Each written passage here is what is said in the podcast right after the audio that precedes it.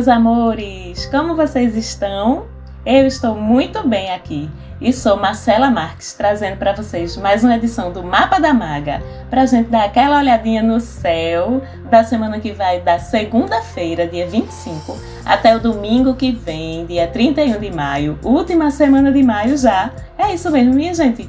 A gente já chegou no meio do ano Socorro, parece que é mesmo, né? Tá passando muito rápido. E a gente começa essa semana com a lua nova em Câncer, de uma lunação que começou em Gêmeos, né? Então, com essa lunação, a gente tem os ares geminianos aí dominando lindos o céu nesse início da semana. A gente começa a semana com Sol em Gêmeos, lunação de Gêmeos, já que a lua nova começou nesse signo, Vênus em Gêmeos também, Mercúrio em Gêmeos também, Nodo Norte em Gêmeos também. Então é um período super propício, né, para o modus operandi de Gêmeos e para os assuntos de Gêmeos, né? E a gente falou desse Nodo Norte, que é uma posição pouco falada, mas bem importante na astrologia. Essa posição do Nodo Norte em Gêmeos, como eu já falei em programas anteriores, ela dura um ano e meio aí, né? E traz um monte de aprendizado, porque Nodo Norte é isso é o determinado aprendizado que a gente tem a desenvolver dentro de um período.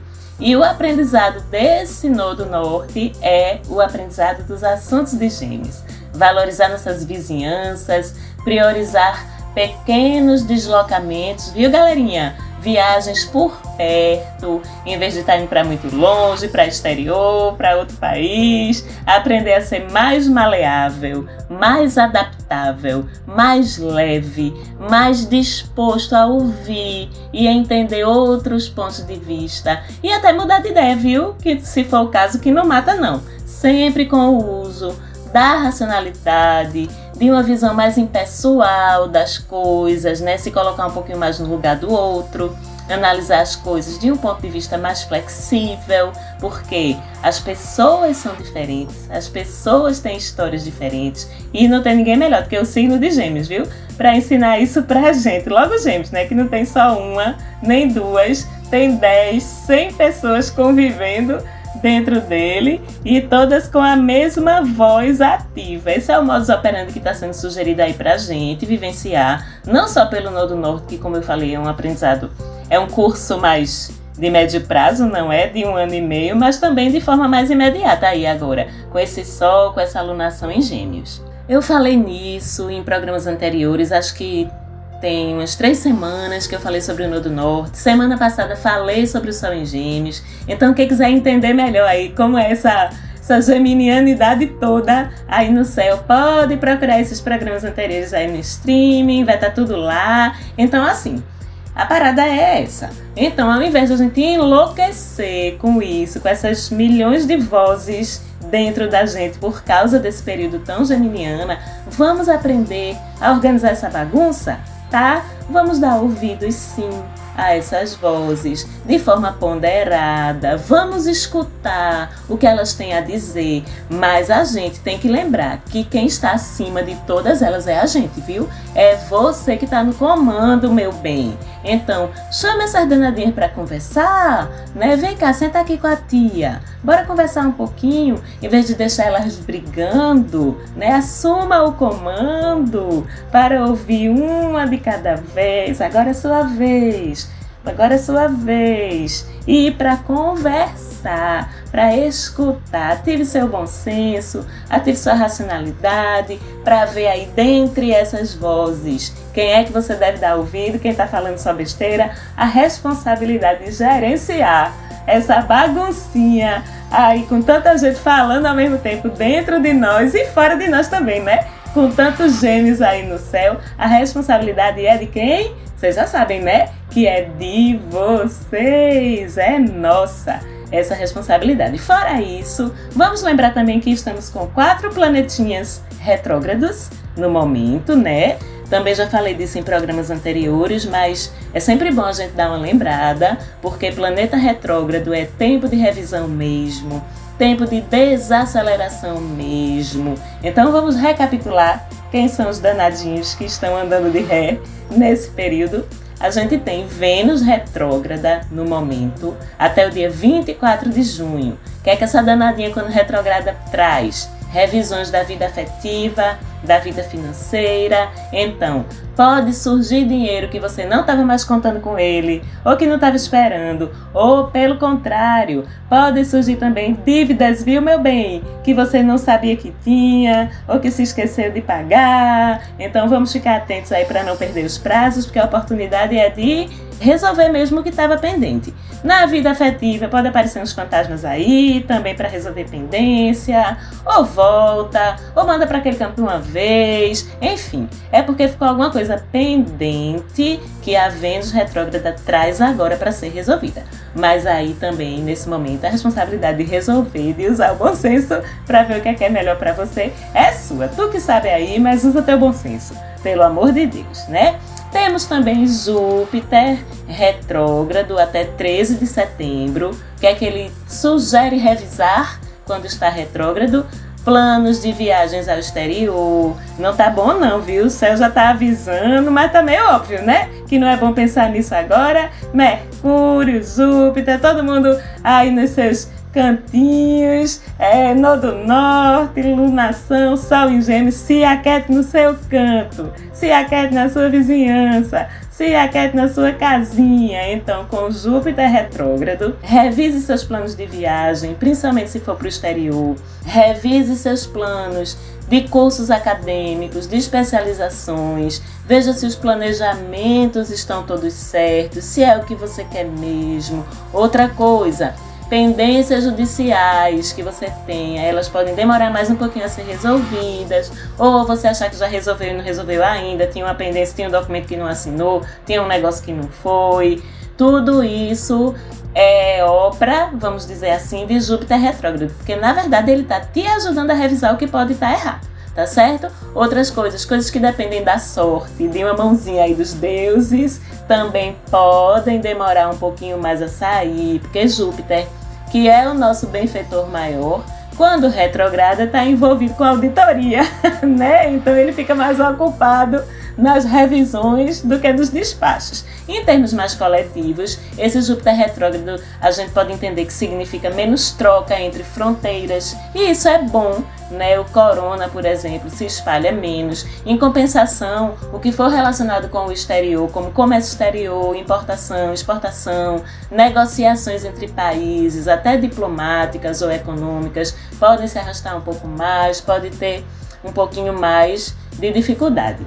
Próximo retrógrado, para a gente lembrar, nosso coordenador do pátio, Saturno, que fica retrógrado até 29 de setembro. Ou seja, com Saturno R, como a gente fala, o que tu não fez direitinho, com responsabilidade, com perfeição, os erros, coisas a ajustar, vão poder voltar para ser consertados. Assuntos referentes a trabalhos, promoções, aumento de salário, pode dar uma amarradinha, viu? Você tá esperando e demora para sair, a galera tá te enrolando, mas não é enrolada não, é só a retrogradação de Saturno. Como retrogradação é revisão.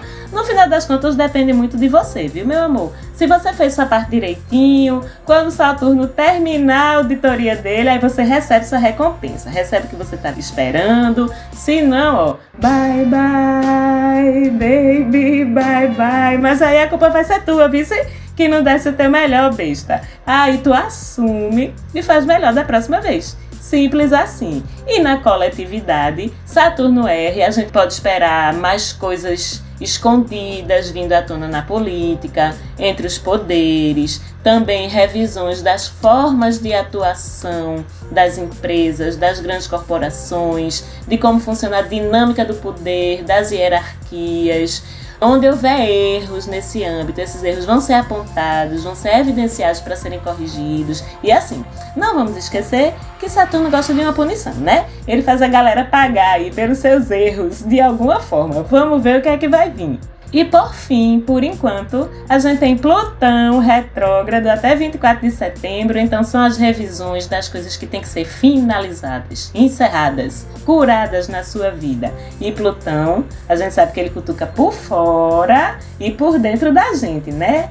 Então, acontecimentos externos, catalisadores de crise, temos. Catalisando também as crises dentro da gente, temos também. Vai ter coisa que vai vir doendo, como a gente já sabe que Plutão não alisa, né? Mas ao final da retrogradação, como a gente também já sabe, o que permaneceu é porque fazia parte da nossa história nesse momento e o que zarpou, deixa aí, meu bem, vamos de novo. Bye, bye, baby, bye, bye. E assim, eu tô falando de coisas, de pessoas, de situações, de sentimentos, de trabalho, de vínculo, de bens, de tudo mesmo. O que não ficar passou a retrogradação, foi embora, é porque não tinha vez na tua vida mesmo. E vamos lembrar que Plutão também eu acho que ele fala muito ao coletivo, é outro que em retrogradação dá uma segurada na pandemia, dá mais tempo aos pesquisadores, aos cientistas, aos médicos, para quando ele voltar a fazer seu movimento direto, aí sim ele entra no modo cura, que Plutão também é cura, em vez no modo doença. E nossa responsabilidade não finaliza com a retrogradação de Plutão tá? A gente tem que continuar fazendo a nossa parte, tomando todos os cuidados em nível físico e em nível energético, vibrando em positividade para fortalecer aí a egrégora de saúde em volta do planeta. A espiritualidade está trabalhando virada. Vocês, pelo amor de Deus, prestigiem o trabalho da galera aí, porque coitado, viu? Estão fazendo serão todo dia. Vamos fazer a nossa parte, fornecendo energia positiva para eles continuarem o trabalho aí que é simplesmente em benefício de nós, do planeta Terra. A gente ainda o Sol em trígono, e trígono, vocês aprenderam a amar, não foi? Com Saturno até a sexta-feira que vem. Trígono é o quê? Facilidade, fluidez. Então esse trígono ele vem recompensar nossos esforços, nossa responsabilidade, nossa maturidade, vem colocar em evidência o nosso comprometimento e os nossos talentos, né?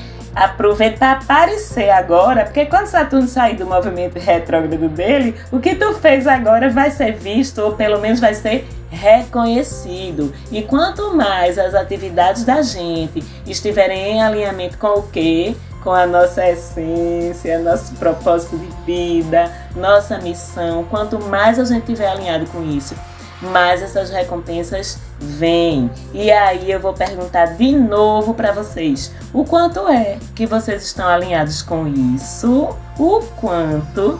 Vamos aproveitar esse período mais recolhido para a gente pensar nisso. Bota no papel, vá! De vez em quando eu sou racional demais, né? Como os aquários vezes três. Então, bota no papel, vá, se pergunte e escreva no papel. Você está alinhado com sua missão, com seu propósito de vida, com sua essência, porque esse trígono, além de tudo, ele é muito racional, muito mental, né? São dois astros envolvidos que estão agora em signos de ar, que é um signo muito lógico, muito mental, Sol em Gêmeos e Saturno em Aquário. Inclusive, até essa semana eu vou postar no Instagram um testezinho para vocês, senhorias, fazerem e descobrirem aí o quão alinhados vocês estão ou não com sua essência, sua missão, seu propósito de vida, para ajudar vocês a dar uma pensadinha, que é um assunto que eu vou estar falando sempre. Sempre eu vou estar perreando vocês com isso. E aí vocês se perguntam, Marcela,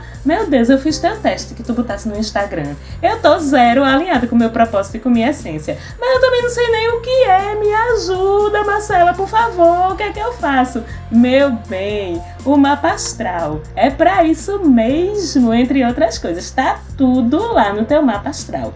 Teu signo solar é o significador maior da tua essência, do que te faz bem e do que tu faz bem, de quais são as tuas principais qualidades, facilidades, aptidões, e tu tem que alinhar teu trabalho, tua carreira com isso, porque é assim que prosperidade vem, é assim que a abundância vem, quando a gente está alinhado com missão e propósito de vida. Essas duas coisas que a gente ama, prosperidade e abundância, vem como efeito colateral de tu estares cumprindo tua missão e teu propósito. É simples assim. E isso é simples. Mas a próxima coisa que eu vou falar para vocês é complicada, que é a endiabrada da quadratura de Mercúrio e Vênus com Netuno, deixando o juízo da gente tudo doido, minha gente. Socorro, ninguém merece não, viu? Passe logo quadratura, por favor, porque é assim. Essa quadratura é o seguinte: o que tu sente não combina com o que tu faz, que não combina com o que tu quer, que não combina com o que tu fala, que não combina com o que tu sonha, que não combina com o que tu sabe que é melhor para tu, que não combina com o que tu fantasia, que não combina com o que tu acha que é, aí que não combina com nada, aí tu não sabe nem o que tu tá pensando, e tu projeta toda a tua confusão no outro, envolve o outro na tua confusão, aí te estranha contigo mesmo, enfim. É uma bagunça emocional essa quadratura. Então toma essa bronquinha aí pra tu resolver. Eu não disse que era complicado? É, mas calma que passa, tá certo? Porque ainda tem outra quadratura bem chatinha também pra gente lidar a semana toda. Que é a quadratura entre Sol e Marte, que além de tudo isso, ainda deixa a gente todo irritadinho, todo arengueirozinho, todo impaciente, se achando os donos da cocada preta, se achando mais importante do que o outro, porque eu posso mais, porque primeiro eu. Não é bem assim, não, né, gente? Vamos ver esse ego aí, por favor, porque esse ego pipoca com essa quadratura e ela ainda se estende por, pela semana inteira. Então não é momento de ninguém estar tá arengando com ninguém. Vamos todo mundo manter a paz, manter a tranquilidade, com bom senso e responsabilidade e presença, a gente chega lá, ok? Em compensação, a gente tem também a semana inteira o nosso mesmo Sol, num sextil lindo com Kiron e com Lilith, trazendo aí a oportunidade da gente curar nossas feridas, nossas doenças aí, no, tanto no nível físico quanto no nível psicológico, emocional, espiritual e não só individual, mas coletivamente também. Então essa é outra boa notícia para esse momento de pandemia. Esse aspecto deve dar um empurrão aí na recuperação das pessoas, principalmente na terça-feira, que além do sextil do sol com Kiron e Lilith, a Lua vai fazer trígono com os mesmos Kiron e Lilith. E a gente sabe que a Lua se move super rápido, né? Então esse aspecto bem positivo com a Lua envolvida também dura só esse dia, terça-feira. Mas o Sol está envolvido no aspecto a semana toda. E muito bom também nesse dia, nessa terça-feira, Sol, Lua e Lilith envolvidos entre si aí em aspectos positivos para a gente liberar nossa Laloba, nossa mulher selvagem. Já falei dela aqui em programas anteriores também. Fazer as pazes com essa mulher aí dentro da gente que tem tanta coisa boa, tanta força para oferecer para a gente. Mas a gente tem um medo dela danado, né? Prefere que ela fique bem caladinha. Aí vocês estão aí perguntando, Marcela, quem é essa mulher, hein? Essa mulher é aquela que a gente reprimiu, sufocou, calou ela porque achou que o comportamento dela era errado, que as pessoas iam julgar a gente se a gente se comportasse daquele jeito. E cada um de nós, nós pessoas, tá? Porque vocês, homens, também têm seu lado feminino precisando ser trabalhado e principalmente ser feitas as pazes com ele aí dentro de você. E para cada um de nós podem ser coisas diferentes. É um desejo que a gente sufoca, um talento que a gente reprime, porque alguma vez disseram pra gente que aquele talento não valia de nada, um jeito de ser que as outras pessoas julgam, de se comportar que você acha que vai ser apontado o dedo para você por causa disso. Tudo isso é o que essa Lilith traz aí junto com o sol, traz a luz para que a gente olhe para ela e tire essa pobre dessa mulher dessa caverna. Então aproveita a terça-feira para ouvi-la, porque ela começa sussurrando. Mas você para só um pouquinho para ouvir, a voz dela vai ficando cada vez mais alta. Se você quiser saber mais sobre Lilith, vou fazer um postzinho também essa semana. Tem os livros massas para recomendar sobre isso. Aliás, se você ainda não segue o Insta do Mapa da Maga, procure lá, meu bem. Me faça essa gentileza e siga a gente, arroba Mapa da Maga.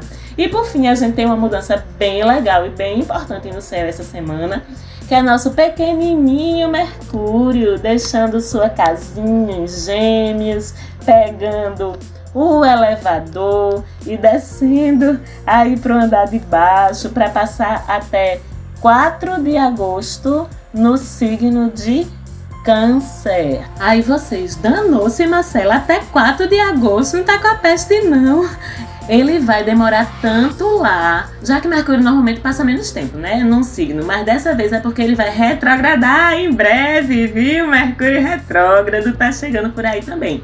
Mas vamos falar disso mais adiante. Hoje vamos entender como é esse Mercúrio em Câncer, o que é que ele traz aí pra gente de novidade, de diferença na nossa forma de se expressar, de absorver o mundo, né?